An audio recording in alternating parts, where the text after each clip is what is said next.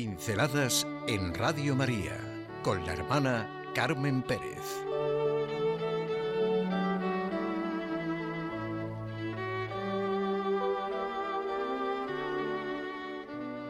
Vamos a seguir con el silencio del sagrario.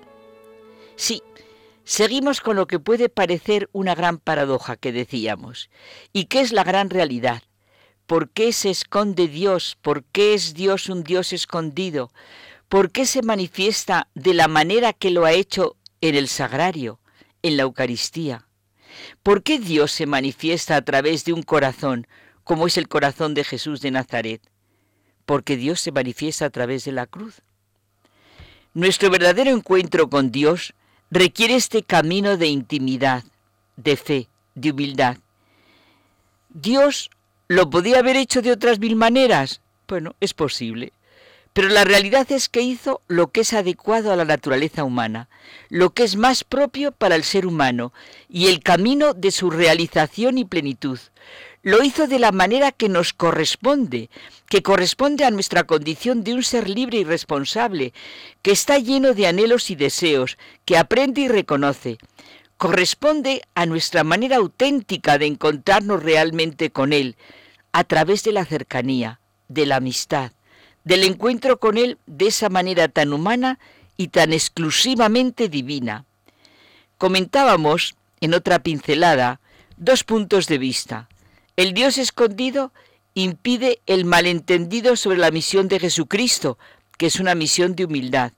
Y en segundo lugar, veíamos que nosotros somos los que recibimos el anuncio de Dios, como ocurrió con los dos primeros cristianos, María y José, y necesitamos recibirlo no como una ciencia, sino como una vida. Pues en tercer lugar, podemos ver que los signos que Jesucristo nos ha ofrecido respetan nuestra manera de ser, nuestra inteligencia y nuestro corazón. Nos preservan de la violación de lo absurdo y nos protegen contra la violencia de la vanagloria. No producen estos signos evidencias tan deslumbrantes que nos fuerzan como esclavos. No se imponen por la fuerza, todo lo contrario. Cristo con sus signos quiere liberarnos como hermanos. Esta es la lucidez de nuestras tinieblas, la luz de la oscuridad de la fe. Esta penumbra, y a veces oscuridad, es para mendigar el plus de un consentimiento libre en cuya compañía y experiencia seguimos. Su poder podría hacer que en cada Eucaristía en la primera comunión que hacemos a la edad que sea, al recibir la confirmación, en la celebración del sacramento del matrimonio, o en un mes en que se celebra la plenitud de su amor, como es el mes del corazón de Jesús, una columna de fuego abrazara el altar, o en la magnífica custodia en la que el día del Corpus Christi camina por las calles, el Dios escondido presentara signos asombrosos de su magnificencia y gloria. Pero ¿qué sería de nuestro camino de fe, de nuestra humilde y sencilla respuesta, de esa penumbra amorosa en la que damos una respuesta a Dios? ¿Qué sería de la respuesta que podemos dar desde nuestra condición humana? ¿Qué sería de nuestra vida diaria sencilla, llena de dificultades y debilidades y tropiezos? Nuestra adoración ante hechos espectaculares sería exterior, forzada, servil, mientras que viniendo en pobres especies, Dios nos da el poder darle nuestra confianza, nuestra fe firme, nos mendiga el amor que Él mismo nos insufla en secreto y nos lleva a saber estar en las penalidades y sufrimientos en la vida, porque Él siendo rico, por nosotros se hizo pobre, a fin de que nos enriqueciéramos con su pobreza, dice San Pablo. Si no hubiera oscuridad, el hombre no notaría su corrupción.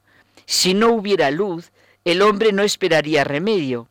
Así pues, no solo es justo, sino también útil para nosotros, que Dios esté parcialmente escondido y parcialmente descubierto, puesto que es igualmente peligroso para el hombre conocer a Dios sin conocer su miseria y conocer su miseria sin conocer a Dios.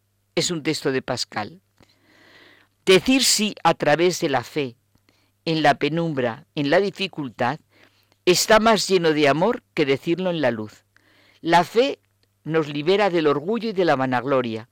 Nuestra oración no es una pose, ni una exhibición de valentía, sino es un abandono y un clamor que nos hace participar del amor.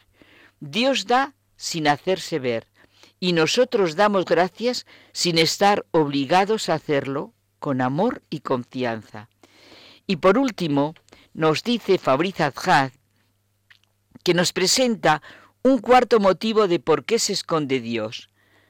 Es deducible de los otros que hemos visto. Formamos el cuerpo místico. Al no revelarse inmediatamente, Dios deja espacio para la mediación de sus criaturas.